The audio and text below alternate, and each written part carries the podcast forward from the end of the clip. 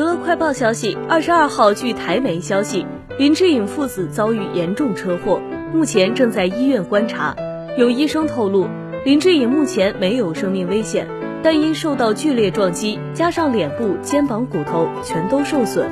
胸腔、腹部都还是要持续观察。此外，林志颖目前人清醒，但颜面骨折，肩膀的肱骨粉碎性骨折，还有轻微的脑受伤，目前需要观察。待情况稳定后，会进行肩膀颜面手术。